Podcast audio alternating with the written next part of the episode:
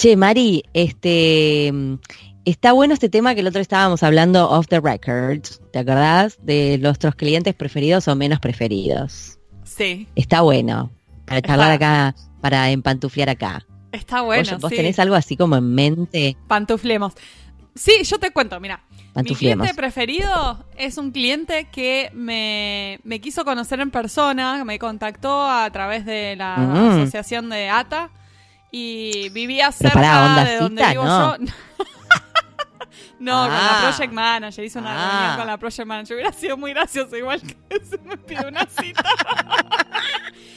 Ah, Sí, o me sea, llevó a un era como cliente, and a movie. no era cliente directo quiso conocer cualquiera. Claro, claro, te quiso quiso conocer a través de tu intermediario, digamos, Sí, quién era la traductora. Eso decís. Claro, yo empecé Ay. a trabajar con ellos y se tomó el trabajo de, de- de querer conocerme en persona y bueno, estuvo re bueno eso porque para mí es una diferencia grande. La mayoría de mis clientes son virtuales, nunca los conozco. nunca los conozco, algunos no sé si son... Claro.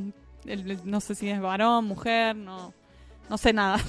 Claro, sí. Eh, entonces hizo una re diferencia No hay- eso y bueno, no por supuesto es, es un buen cliente, o sea, me paga bien, me paga siempre a término, me da proyectos interesantes, o sea, lo amo por eso al, al cliente. Pero la diferencia que hizo poder conocer Claro. al cliente en persona fue muy, muy buena. Y mm, mi cliente menos preferido, te puedo decir también, es uno que no me pagó. Para no Creo llorar. que muchos tenemos un cliente no preferido así. No, Nadie tremendo, quiere un cliente que no paga. Fue uno de esos Nadie. que me empezó a bicicletear. O sea, era, me mandaba trabajo eh, y me venía pagando, pero de un momento a otro se empezó a atrasar, ¿viste? Se empezó a atrasar y una Mm. excusa por acá, una excusa por allá. Como yo tenía buena relación y eh, me mandaban trabajo, como no, como no supe cómo manejarlo bien, no supe cortarlo de entrada, que es lo que tendría que haber hecho. Claro. De entrada tendría que haber Sí, no, pero- no puedo tomar más nada. Todo- de hasta todo que se no aprende, la Mari. ¿viste? Sí. Sí. obviamente que aprendí a los ponchazos, pero aprendí que no, no va.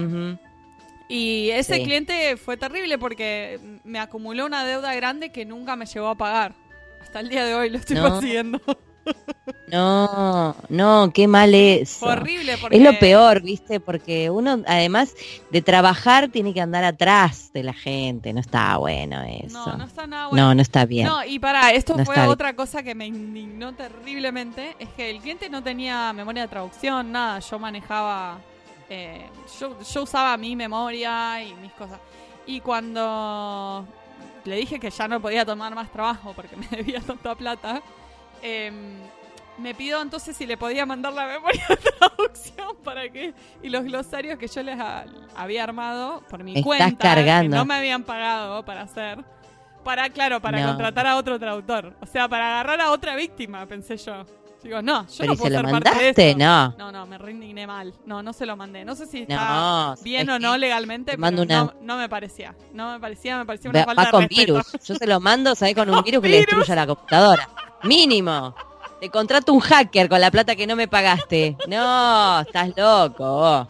¿Sabes qué? Le aparecen, le aparecen caritas raras por toda la computadora. No, Abrí el glosario si sos macho. Ah, no, no. No, no está bueno eso.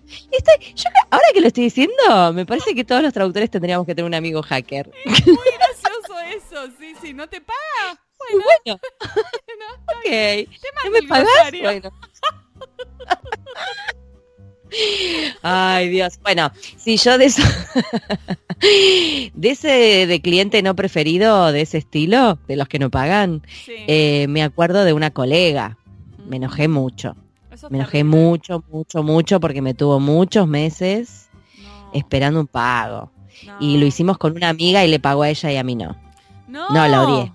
No, La odié, la odié, estás jodiendo. Una colega además es terrible porque estamos todos en la misma. No le podés hacer eso a una colega, no. Le hice la cruz like forever. No. Finalmente me pagó, tipo, ocho meses después, pero creo que No. mastiqué bronca. Porque además, este, era un trabajo que habíamos hecho como mucho, con mucho esfuerzo. Yo vivía sola, no tenía un mango partido al medio y esta me seguía bicicleteando. No. Era, ay, por el amor de Dios. No. Me puso muy, muy mal. Entonces esa entró en mi lista negra. Y después, cruz, este, claro. igual hicimos la de cross. le hicimos la cross y eh, yo creo que ahí se me ocurrió la idea del hacker y no tenía nadie a mano, la verdad. Eh, y otro cliente no preferido em, es el que te va cambiando el texto sobre la marcha. Ay, eso es terrible. Me cagó la vida y perdón por el exabrupto, pero claro, me dio, me dio un trabajo que además yo entré como para, para sacarle la papa al fuego a otra eh, persona que no lo podía hacer y qué sé yo, y lo tuve que repartir, éramos como cinco. Eh, una de mis colegas tardó un montón en darme algo como la gente, yo me que estuve no sé cuánto tiempo sin dormir para revisar todo. Estoy segura que algo se me escapó y encima el tipo en el medio me cambiaba los textos. Pensé, no. No, Era es hiper específico, hiper técnico. ¿Viste cómo decís? ¿Por qué hice esto? ¿Por qué hice esto? ¿Por qué me, como, me hice esto a mí misma? "Anda, ¿Por qué? ¿Por qué? ¿Por qué no lo vi venir? ¿Por qué no me di cuenta que este salame me iba a cagar toda esta semana de la vida? Bueno, ¿viste? Te sentís mal, porque uno se latiguea. Es tremendo eso. Sí, sí. Latigueás, decís, soy una tarada, soy una tarada, soy una tarada, soy una tarada, soy una tarada, y te das. Ay, sí, Eh, I should have known después- better.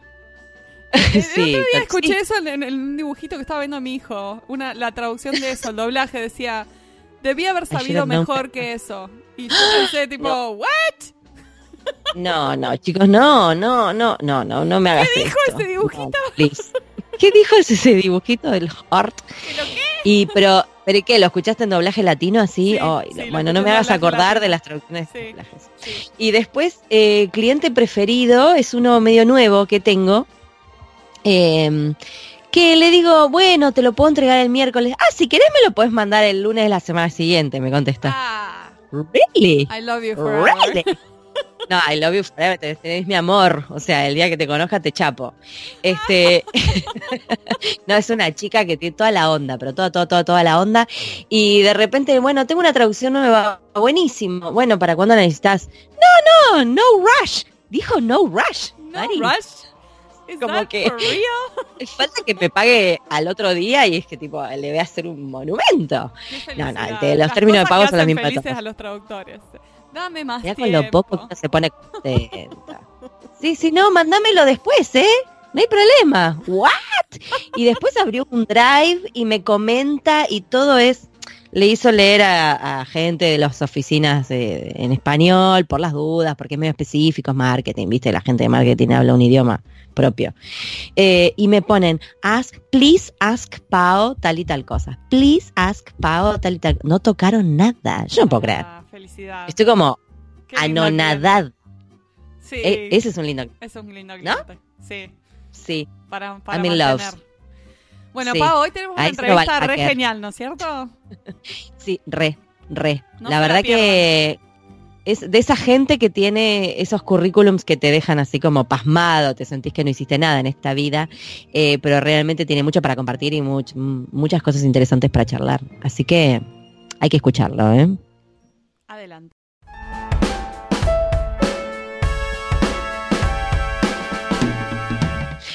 Hoy estamos con Horacio Daldoso. Horacio tiene un diploma de estudios avanzados del tercer ciclo, doctorado, de la Universidad de Granada. Es traductor público de inglés-español de la UADE e intérprete de inglés-español. Profesor de geografía y ciencias biológicas. Cursó la tecnicatura en administración de empresas y, y seminarios dictados en España, los Estados Unidos e Italia. Se desempeñó profesionalmente en Brasil, en Estados Unidos, en España, en Francia, en Perú, Malasia, Uruguay. ¡Oh! Se ha pegado unas vueltas por el mundo, Horacio. Sus especialidades son business, comercio internacional e informática. Lleva más de 30 años de ejercicio docente y es autor de más de 30 seminarios y cursos. Este es solo un breve resumen de su biografía, ya que su experiencia es verdaderamente notable y queremos ponernos a charlar con Horacio. Así que bienvenido a En Pantuflas. Horacio, muchas gracias. Bienvenido, Horacio. Bueno, muchas gracias, este, Marina y Paola. Realmente es este, todo privilegio conlleva una responsabilidad, ¿no es cierto? Entonces, bueno, yo, yo siento las dos cosas. Este, una es más linda, otra por ahí da un poquito de miedo, pero bueno, yo creo que vamos a hacer un buen trabajo en equipo. Creo, creo, creo que vas a poder con nosotras, Horacio. Tenés como un recorrido que te ha preparado para este momento, ¿no? sí, sí, bueno, en cierta forma es así. Pero bueno, justamente hay que estar abierto porque yo siempre digo que Está bien, nosotros dimos los exámenes en la universidad, pero cada traducción que hacemos en realidad es un examen. Es un examen ante nosotros y ante el cliente, ¿no? Porque por más que haya hecho, hayas hecho 50 contratos, el 51 va a tener algo diferente. Sí. Es así, es así. somos, somos hijos de presión. Y escúchame, este, ¿te pusiste las pantuflas para este momento o no sos de pantuflear? No, la verdad que no, las uso para levantarme, ir al baño y volver. para ducharme y después vuelvo y ya, y ya está. O el, uso normal de la pantufla. Yo creo que tiene que ver con esto que sos intérprete también. Los intérpretes hemos descubierto con Pago que son más de vestirse y como andar decentemente por la vida. Eh, los traductores somos más no, es que realmente el, tipo de exposición es diferente, entonces eso te hace llevar eh, o tomar ciertas precauciones y estar un poquito más listo como para otra exposición más, ¿no? Que no sabes que nunca cuando llega. Entonces, en cierta forma es así. Pero bueno, también uso remera, uso jeans, ¿no? Como todo el mundo, ¿no? Está bien, está muy bien. Horacio, en tu página web dice que los servicios de traducción se basan en tres pilares fundamentales, que son la calidad, el costo y la rapidez. Se ha ido a decir por ahí que en general uno puede decir que eh, de estos tres pilares a la vez eh, podés elegir dos, ¿no? Podés elegir qué querés, calidad y costo, bueno, no podés mm. rapidez. ¿Querés costo y rapidez? Bueno, no podés tener calidad. Pero hoy en día como que las exigencias del mercado pareciera que dan por sentado que los tres pilares tienen que estar presentes siempre en cada proyecto. ¿Qué, qué opinas de esto? ¿Y qué pensás? ¿Es posible siempre entregar con estos tres pilares, calidad, costo, rapidez? Eh, creo que eso depende del cliente con el que trabajes, porque si es una empresa grande con la que vos ya venís trabajando y conoce tus valores, eh, me refiero a los honorarios, posiblemente no cuestione el tema de precio y, si quiere causar una buena imagen o un buen impacto con el producto, lo que sea, va a pagar, no digo lo que sea porque tampoco porque sea una buena empresa o una gran empresa tenemos que matarlo, va a pagar lo que vale el servicio realmente. Entonces, en ese caso es diferente, pero si tenemos que poner una prioridad, por supuesto, siempre primero tiene que ser la calidad. Y después los otros se tienen que ir acomodando dependiendo de nuevo del, cliente y del proyecto. O sea, está bien, eh, vos decís se espera los tres, pero yo creo que el primero que se espera es la calidad del traductor. O sea, tiene que estar perfecto, no, no hay margen de error. Eh, entonces, bueno, después vemos el costo, tal vez vos digas, bueno, ok, me lo pagas el mes que viene, pero me pagas lo mismo, digamos. Un poco más tarde, pero me pagas lo que yo te pedí, ¿ok? Sí, claro. Y, con este, intereses. Si es en Argentina, con intereses. Podría ser, claro, en ese caso, sí. Sería como ideal. Y claro, y, también eso, eh, fíjate que en cierta forma podría impactar en la entrega, porque si el cliente lo quería para el lunes próximo y vos le decís, me, me lo puedes pagar el mes que viene, bueno, eso podría jugar con decirle, bueno, mira, el lunes me va a ser imposible, te lo entrego el miércoles. Y me si está todo bien, total, yo te lo voy a pagar más tarde. ¿Comprendés? A veces eso se va, la, misma dinámica se del proyecto de la los pilares, claro. Claro, claro. Pero siempre, digamos, dentro de una base ética y razonable. O sea, porque cada uno sabe eh, cuál es el límite, ¿no? El traductor por un lado porque sabe los otros trabajos que tiene que atender, por otro lado sabe cuál es su velocidad de trabajo y fundamentalmente sabe cuánto vale su trabajo, entonces dice, bueno, ok, negocio, pero hasta este punto. Y la empresa también va a decir, no, mira, eh, el lunes, eh, el miércoles no me sirve. Puede decirlo, porque ellos saben su tiempo, que pueden ser ciertos o no, ¿verdad? Pero entonces ahí es como un, Claro, ahí, ahí uno tiene que recapacitar y decir, bueno, ok, hago un esforcito y se lo entrego el lunes, porque ellos sabrán por qué lo necesitan el lunes, ¿ok? Este, pero bueno, es, cuestión de hablarlo, ¿no es cierto? Es una muy buena pregunta, Mari, la verdad. Me dejaste pensando a mí también. Sí. Y ahora no sé cómo seguir. Claro, no, no, bueno, ahí está, de, la cual no tenemos que tener una sola, una sola respuesta, porque va a depender, como yo decía, del proyecto, del cliente y también de cómo te encuentre a vos. O sea, porque de pronto estás con varias cosas y vos decís, no, mire, le paso eh, el dato de una colega que se lo va a hacer igual o mejor que yo, por decir, ¿no? Este, Y listo. Y quedas bien con el cliente, claro. Mm. Este, y, así. Pero la cuestión es solucionarle. Y después el cliente vuelve. Y me, ha pasado, ¿no? Que me han dicho, no, la verdad que la, traductora con la que me contactaste muy bien porque me lo pudo hacer y yo estaba apurado, etcétera, ¿no? Sí, sí, sí, claro. Como que se nota que lo cuidaste y que, le diste una solución. Em, vimos que hiciste un seminario titulado Los nuevos perfiles laborales del traductor. ¿Nos contás así de qué se trata? Claro, esa en realidad fue una ponencia que di el año pasado en el Congreso, perdón, en el primer Congreso Internacional que organizó la em, UDA, que es la Universidad de la Concagua de Mendoza. Y bueno, entonces lo que yo presenté ahí fue como una especie de compilación de trabajos.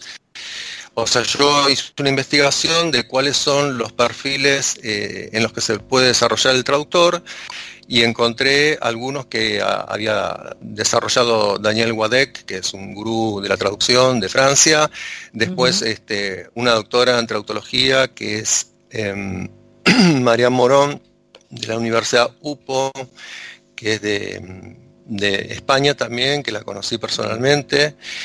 Y bueno, unos trabajos que habían hecho, que estaban en internet, eh, creo que era ANECA, que es un organismo similar a la CONIAO de acá de Argentina, de España, y alguna estadística más que encontré por ahí.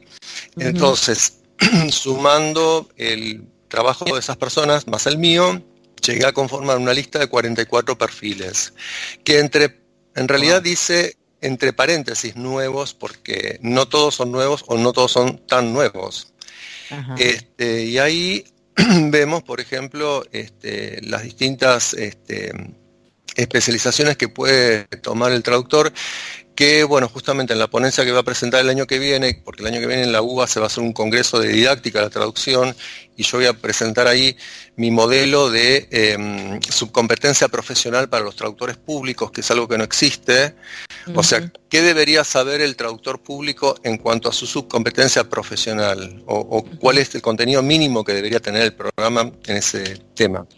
Y bueno, y ahí toco un poco el tema de los perfiles. En el caso del traductor público, los perfiles tal vez son un poquito más limitados, no son 44, o sea, eh, por la formación que tiene, pero eh, digamos, de esos 44 hay muchas variedades que la gente no conoce. Incluso en Mendoza, eh, a la salida de, la ponencia, me encontré con gente que me empezó a preguntar, porque por ejemplo tenemos uno que es adaptador, o sea, cómo el traductor adapta obras de teatro. Por ejemplo. otro que se llama sobretitulador, que sería el traductor que traduce las óperas. Que ah, mira, ese no lo conocía. Claro, que se pone por sobre el telón del, teatro para que la gente vaya este, leyendo eh, lo que sería la partitura, o sea, es decir, lo que está cantando los, este, cantantes, cantantes, que este, claro, que tampoco es un, si es en italiano no es el italiano oficial, sino que es un italiano adaptado a la ópera. En algunos casos puede ser en dialecto también. Más o menos como para seguir, o a veces aparecen como indicaciones en ese sobretítulo de qué es lo que está pasando, que les da un contexto a los espectadores como para que sepan. Sí, yo eh, llegué a ver eso en el Colón, ah, hace unos cuantos años, ¿eh? En las bodas de Fígaro lo vi me acuerdo. Claro, claro. Y eso, eh, bueno, es algo que también puede hacer un traductor. Hay muchas cosas que se pueden hacer. Eh, por un lado, digamos, eh, está la búsqueda personal, pero también es como que yo traté de, hacer con esto es demostrar lo que está disponible. De modo que Claro, el que no sabía que lo sepa y después que vea según su deseo, su inclinación, su aptitud también, ¿no? Porque no es que podamos hacer todo, este, bueno, ver cómo eh, ir especializándose o perfeccionándose. Sí, está buenísimo, súper interesante porque incluso eh, no solamente para cuando uno termina la carrera y recién empieza, sino también cuando uno ya está haciendo el trabajo y por ahí querés dar un volantazo, por ahí querés hacer otra cosa o ver en dónde te podrías sentir más cómodo. Y la verdad es súper interesante porque hay cosas que seguro que no sabemos. Sí. Sí, y eso es eh, interesante fomentarlo desde el primer año de la universidad. Eh, lo mismo que el desarrollo de la subcompetencia profesional. No es que vos te recibís y ahora, ahora voy a empezar a buscar este, clientes o me voy a hacer el sitio web o lo, que sea. No, eso tiene que empezar el primer día. Sí.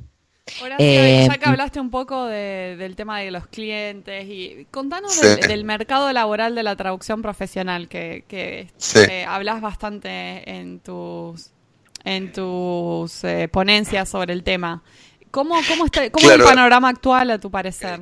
Eh, bueno, lo que tendría que decir primero que mercado laboral de la traducción profesional es, un término que creé yo prácticamente, porque, o sea, eh, se habla del mercado, es una cosa, mercado laboral, agregamos más, mercado laboral de la traducción, que la pueden hacer otras personas que no sean traductores, pero cuando hablamos del mercado laboral de la traducción profesional, en principio estamos hablando del trabajo que va a hacer un traductor con título y registrado en AFIP.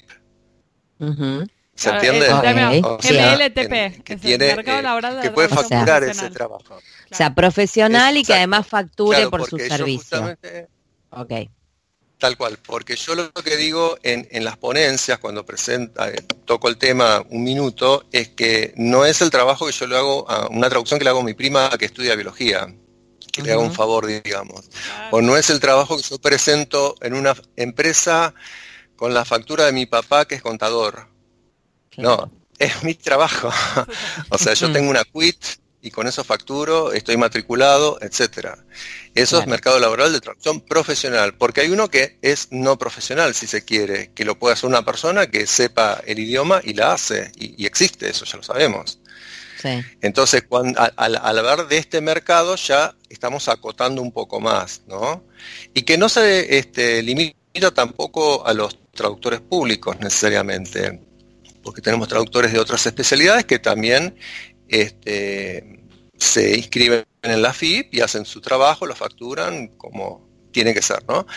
Entonces, con respecto a eso, eh, siempre hay trabajo. A veces eh, hay que saberlo buscar, ¿no? Y, y también está preparado para responder a eso, porque si uno realmente hace una buena campaña de marketing, después va a ver que, bueno, empiezan a llegar los trabajos, entonces, no sé, de pronto a mí me pasó que me encontré un fin de semana, tenía cuatro traducciones. Bueno, ok, una era una carta de dos páginas, eso se resuelve pronto, pero las otras este, eran un poco más largas y tenía que ir este, alternando. Bueno, salió, pero quiero decir, entonces a medida que uno va fomentando o creando eso, tiene que estar preparado para recibir eh, esa respuesta ¿no? al, impacto que uno logró y, bueno, tener eh, muchas resmas de papel, cartuchos de tinta, ¿no es cierto? Desocupar horarios como para estar disponible y sentarse, estar con la energía también para hacer eso,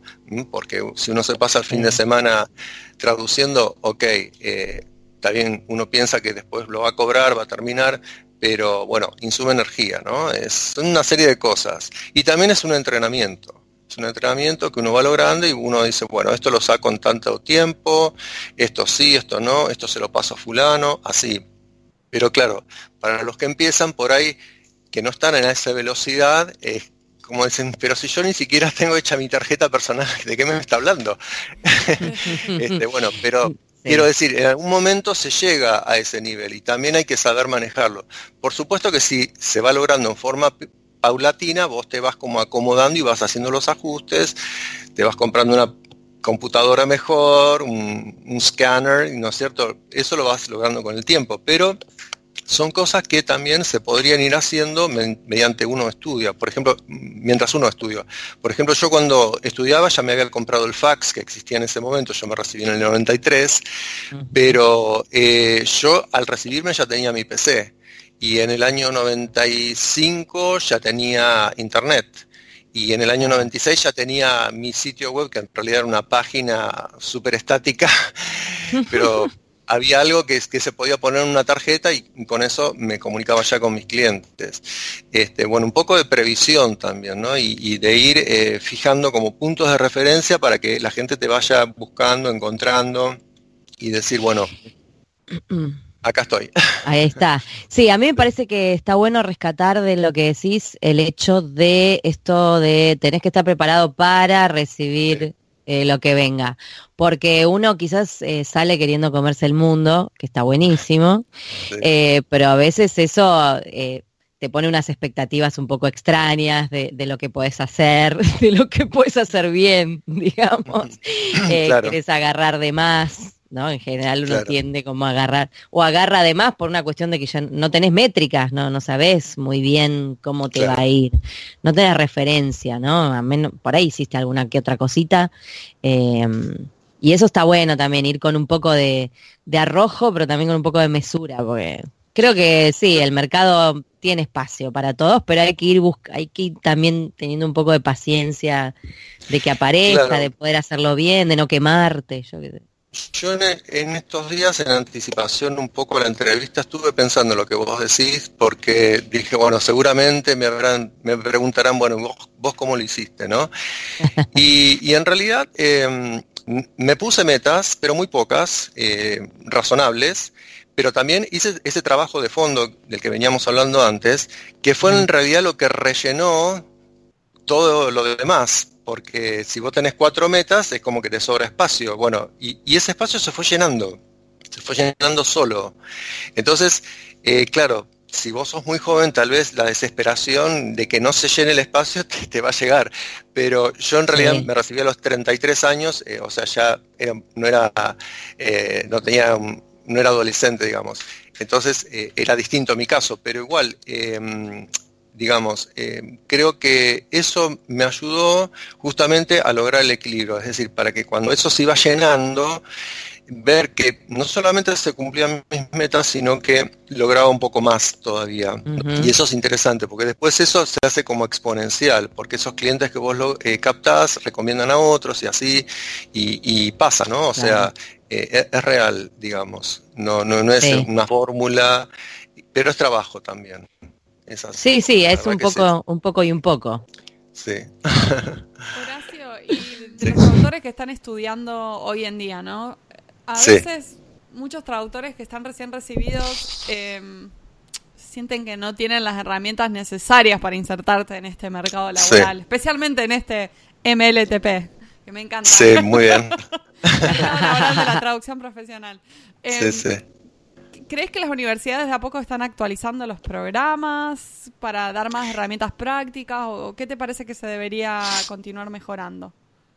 Bueno, ese tema yo lo vengo investigando desde 2004 y yo hice encuestas oportunamente y en 2009 yo saqué una encuesta donde decía que las universidades no estaban haciendo ese trabajo 100%, digamos, ¿no?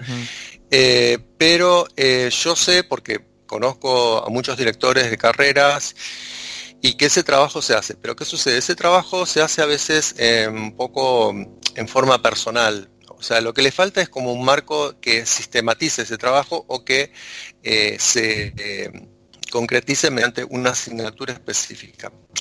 De hecho, hay en algunas carreras eh, práctica profesional, ¿no es cierto?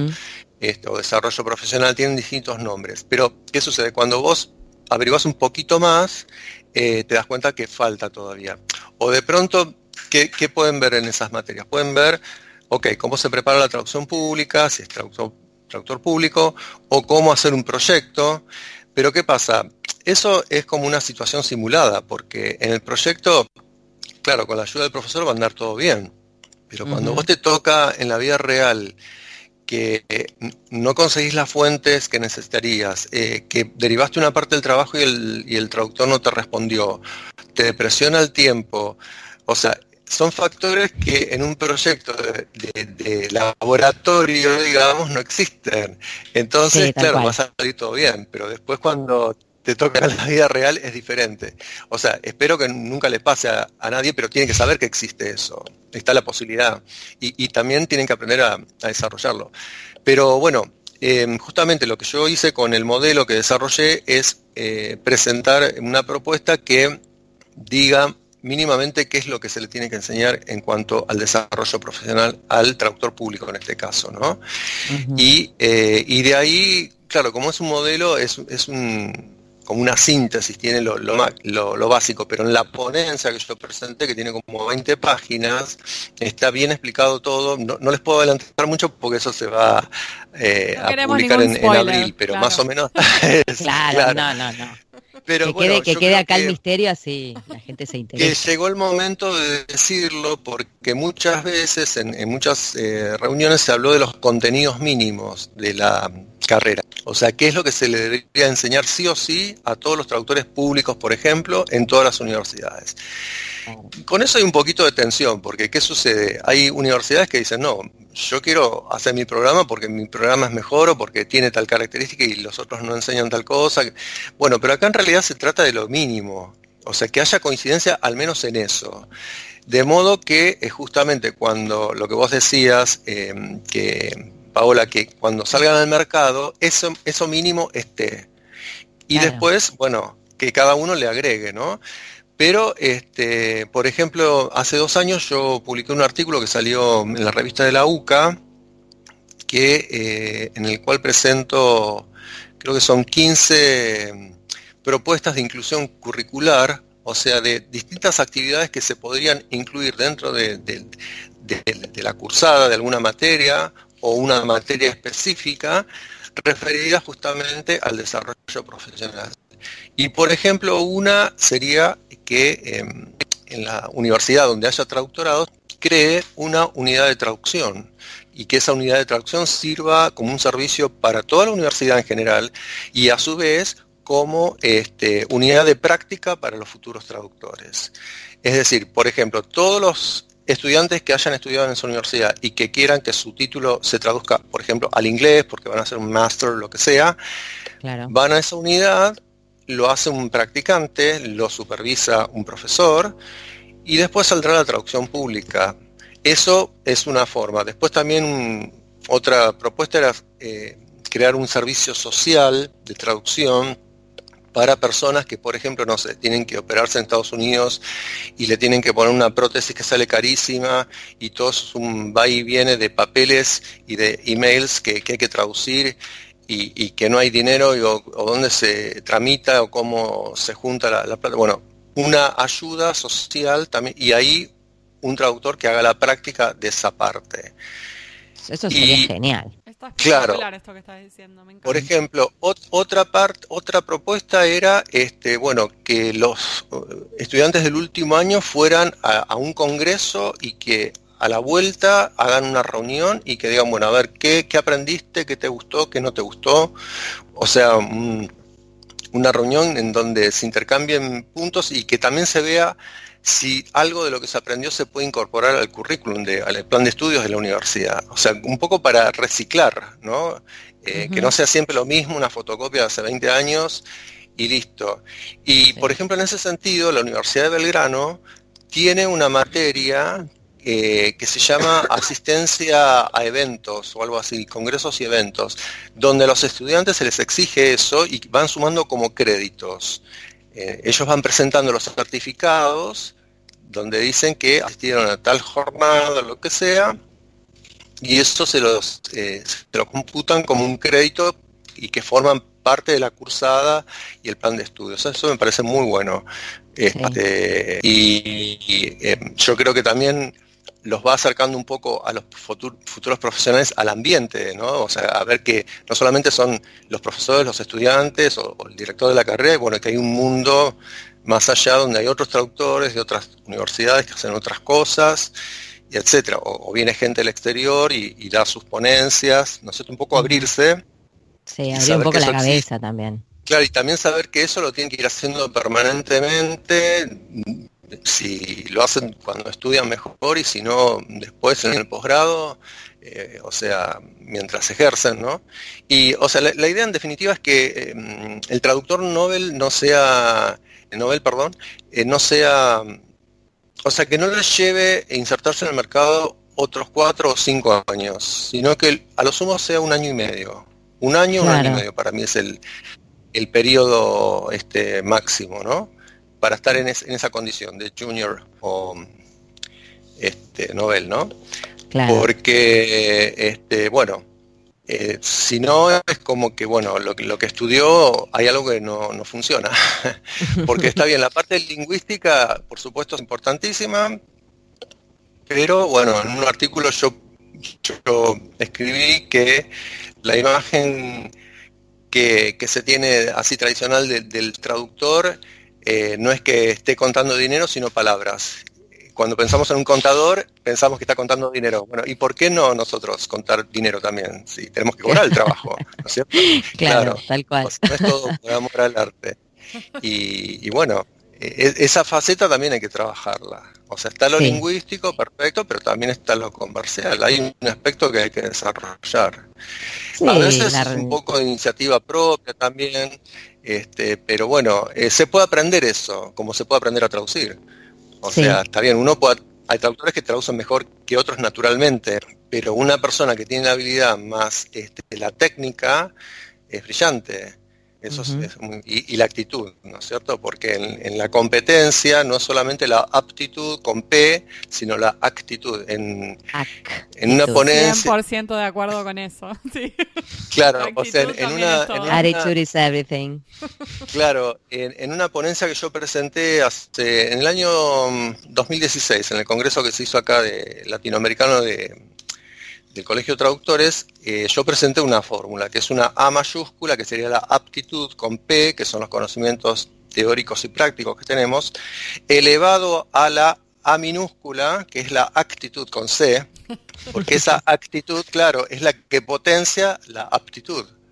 O sea, vos puedes tener todo el conocimiento que quieras, pero si no tenés actitud o actitud cero, digamos, no funciona la cosa. Ni para vos ni para con los colegas, ¿no? Porque eh, ah, nuestro trabajo ya lo sabemos que es competitivo, claro, es competitivo. Esto, eh, que, que, somos todos amigos, eh, bueno, es lo ideal, ¿no? Pero hay competencia, ¿no? no sería ridículo pensar que no hay competencia. Pero bueno, el asunto es que esa competencia sea leal, ¿no? Y que las prácticas sean buenas. Y bueno, justamente para que haya una práctica buena, la base es la ética y eso se traduce en una buena práctica. Pero también ahí entra lo actitudinal. ¿Por qué? Porque si vos no valoras tu profesión, vas a tener una mala actitud. Porque si empezás a decir, no sé para qué estudie traducción, este, mejor que venda cosméticos, por ejemplo, las mujeres, claro, o seguros, los hombres. Claro, si tenés esa actitud, hubo algo que calculaste mal. Sí, tal cual. Tal cual. En, algún, em, momento. Yo ah. me, me, interesa retomar lo que contabas de la universidad, em, porque por ejemplo en la, en la, carrera que hice yo en el lenguas y en el lenguitas, tenemos esto que es la residencia y los textos son generalmente para la flax o para la uva, son como colaboraciones eh, y uno hace una especie de práctica más cercana a lo profesional. Pero eso es cuando recién ya terminás. Eh, yo recuerdo que mm, también yo me recibí a los 30 cuando dijiste, bueno, uno es más grande y ya por ahí ya está trabajando otra cosa, tiene como otro roce, ¿no? Con el mundo laboral. Y lo que hacíamos con mi colega y amiga era ir a los congresos.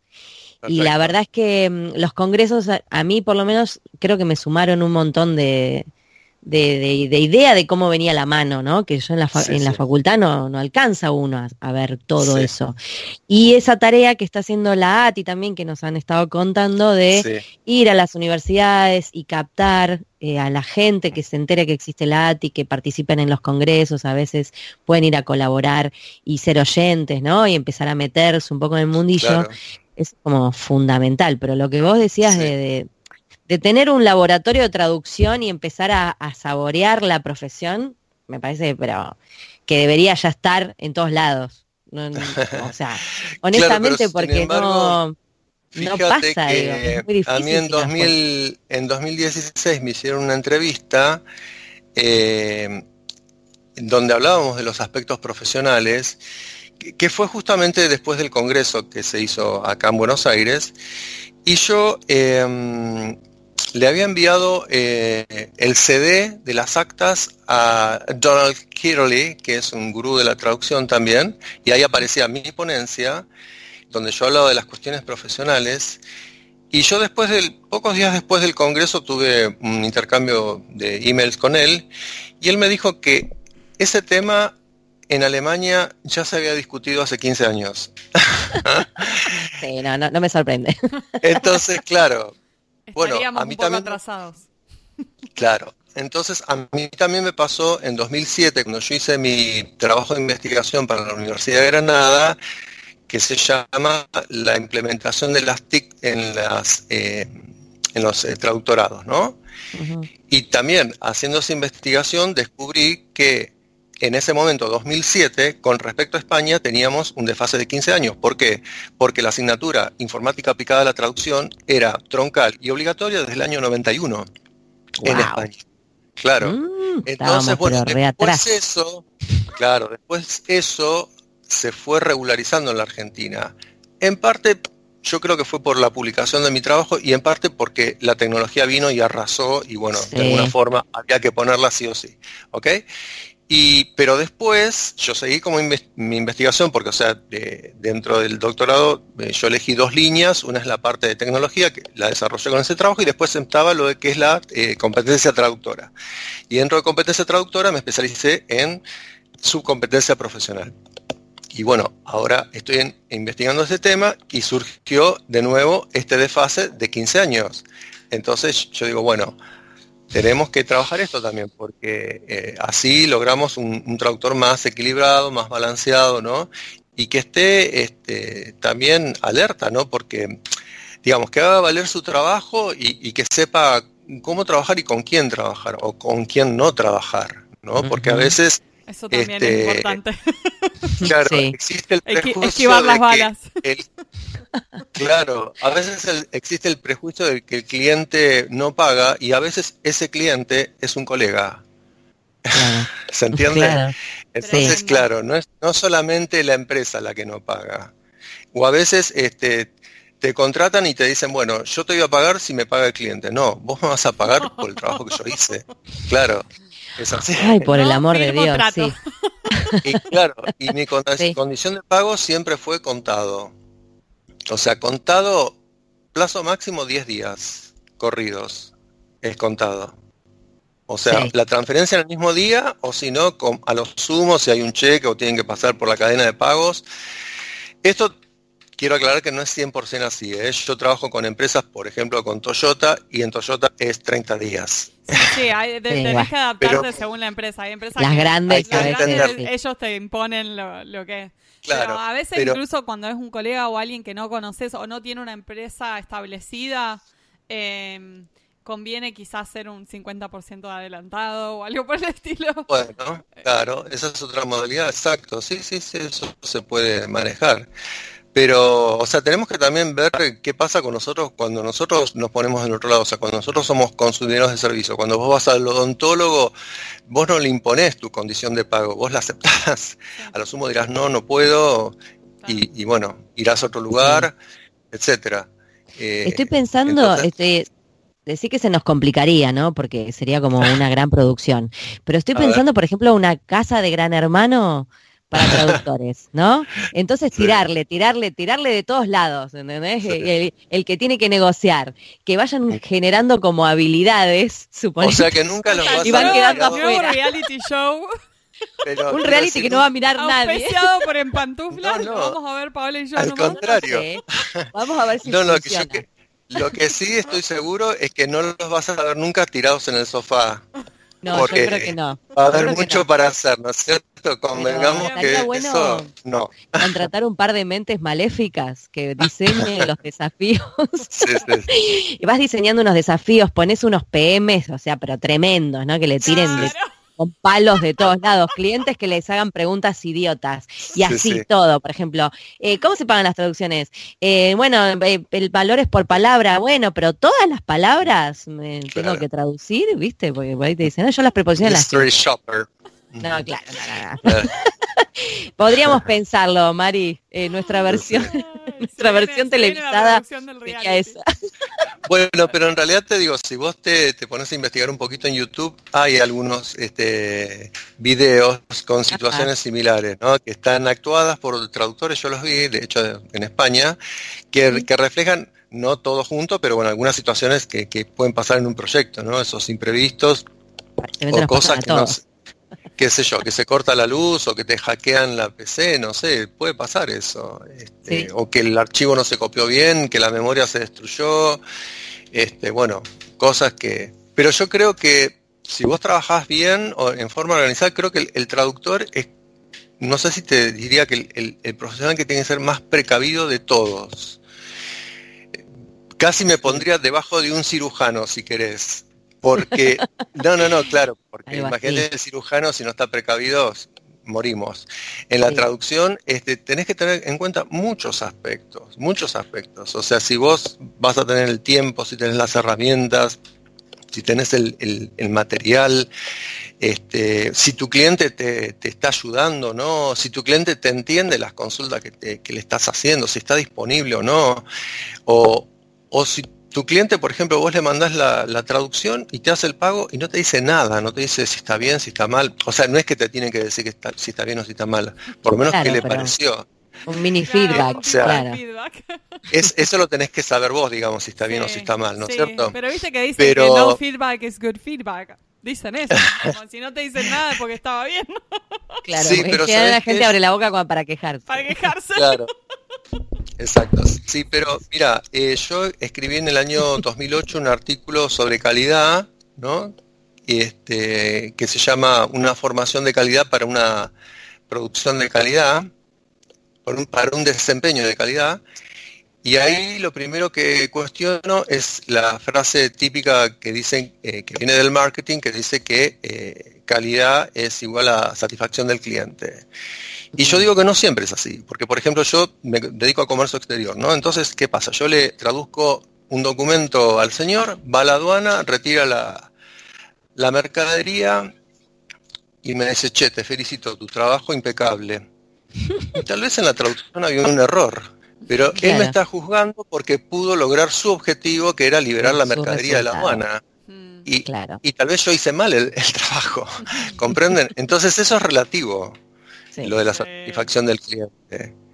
Porque también, digamos, e, es muy difícil cuantificar lo que sería una calidad razonable también. Sí, a veces al cliente, la calidad del cliente es dejar 20 palabras en inglés y vos te querés matar.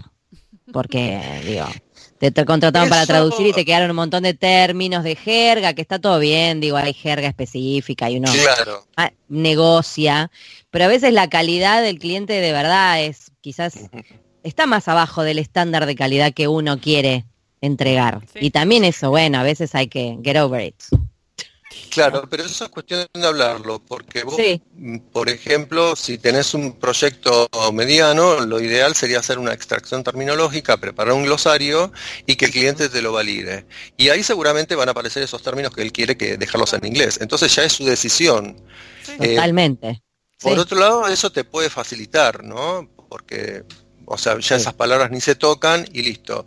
Pero digamos, no tenemos que desmerecer el proyecto porque se den las cosas así. Es otra forma de trabajo. No, no, claro, es el talk the talk que decía mi profesor Daniel Resnick.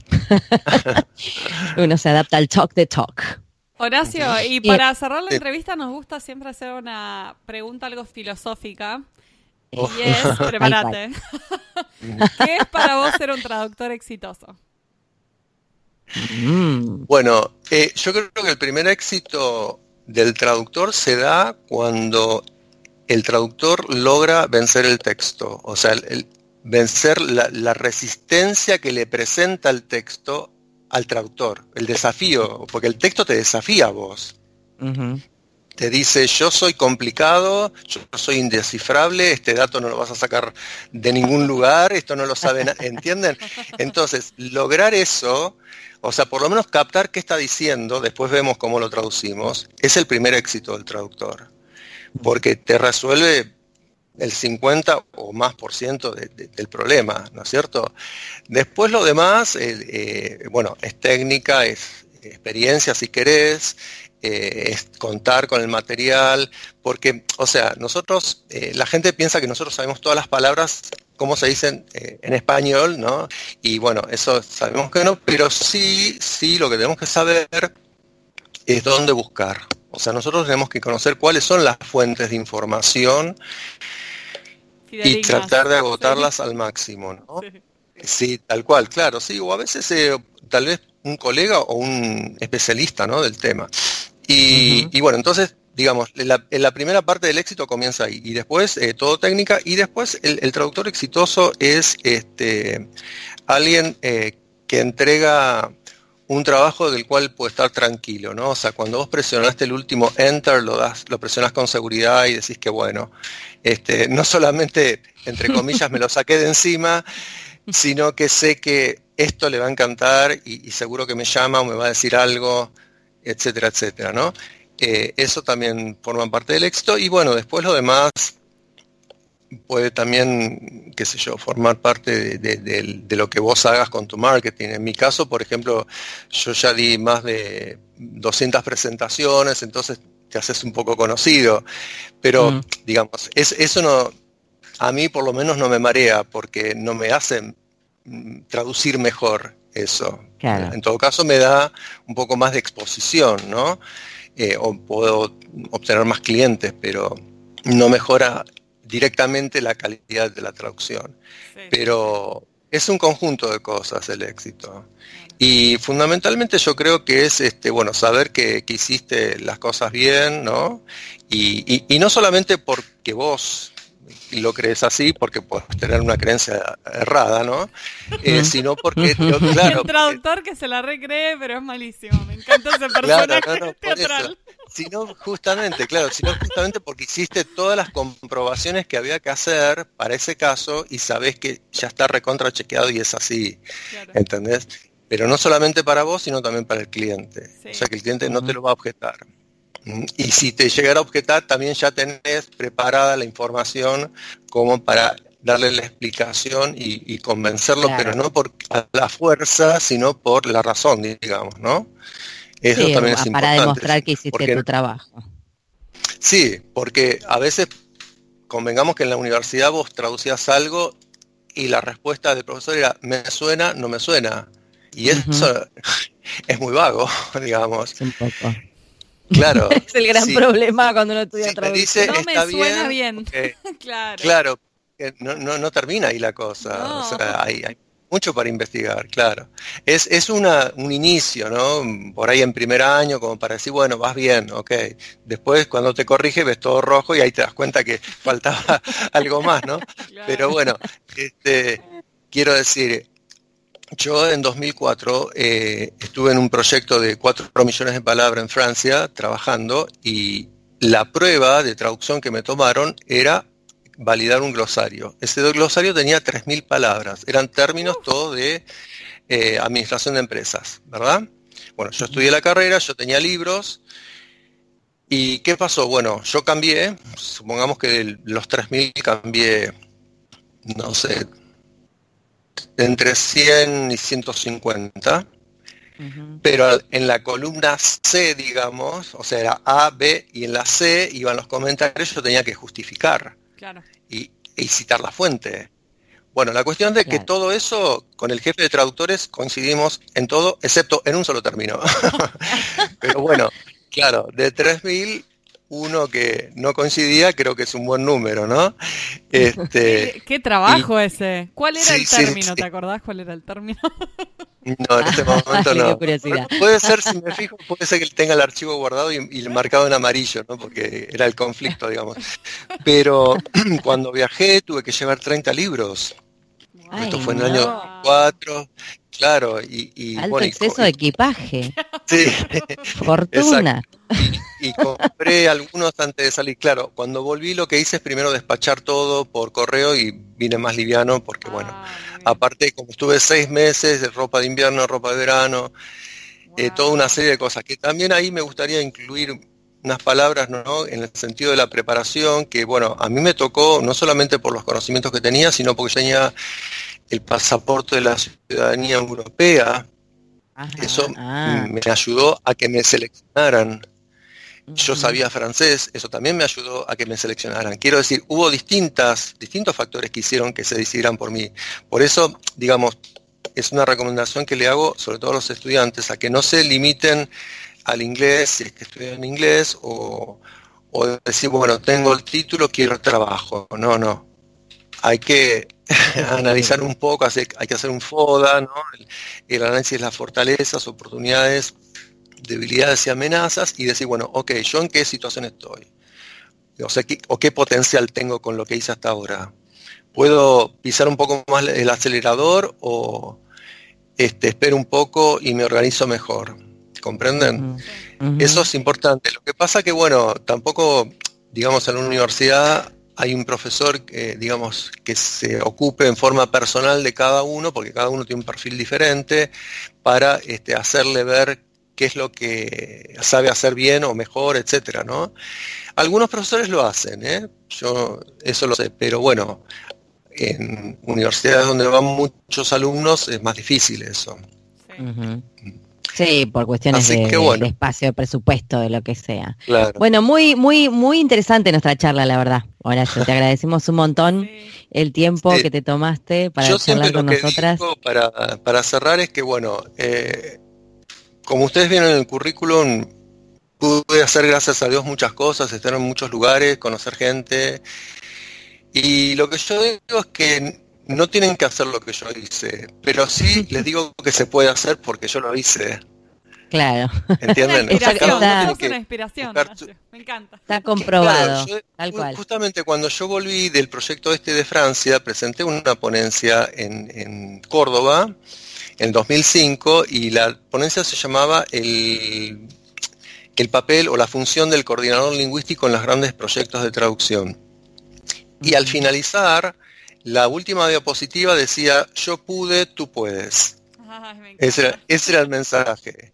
claro, porque está buenísimo. A veces, claro, cuando uno ve tanta información se abruma y vos decís, yo voy por el verbo to be. claro. claro, sí, parece como un montón y no, se puede, se puede, muy bien, muy bien, muy bueno. Muchísimas gracias. Muchas gracias, gracias, un placer. gracias a ustedes.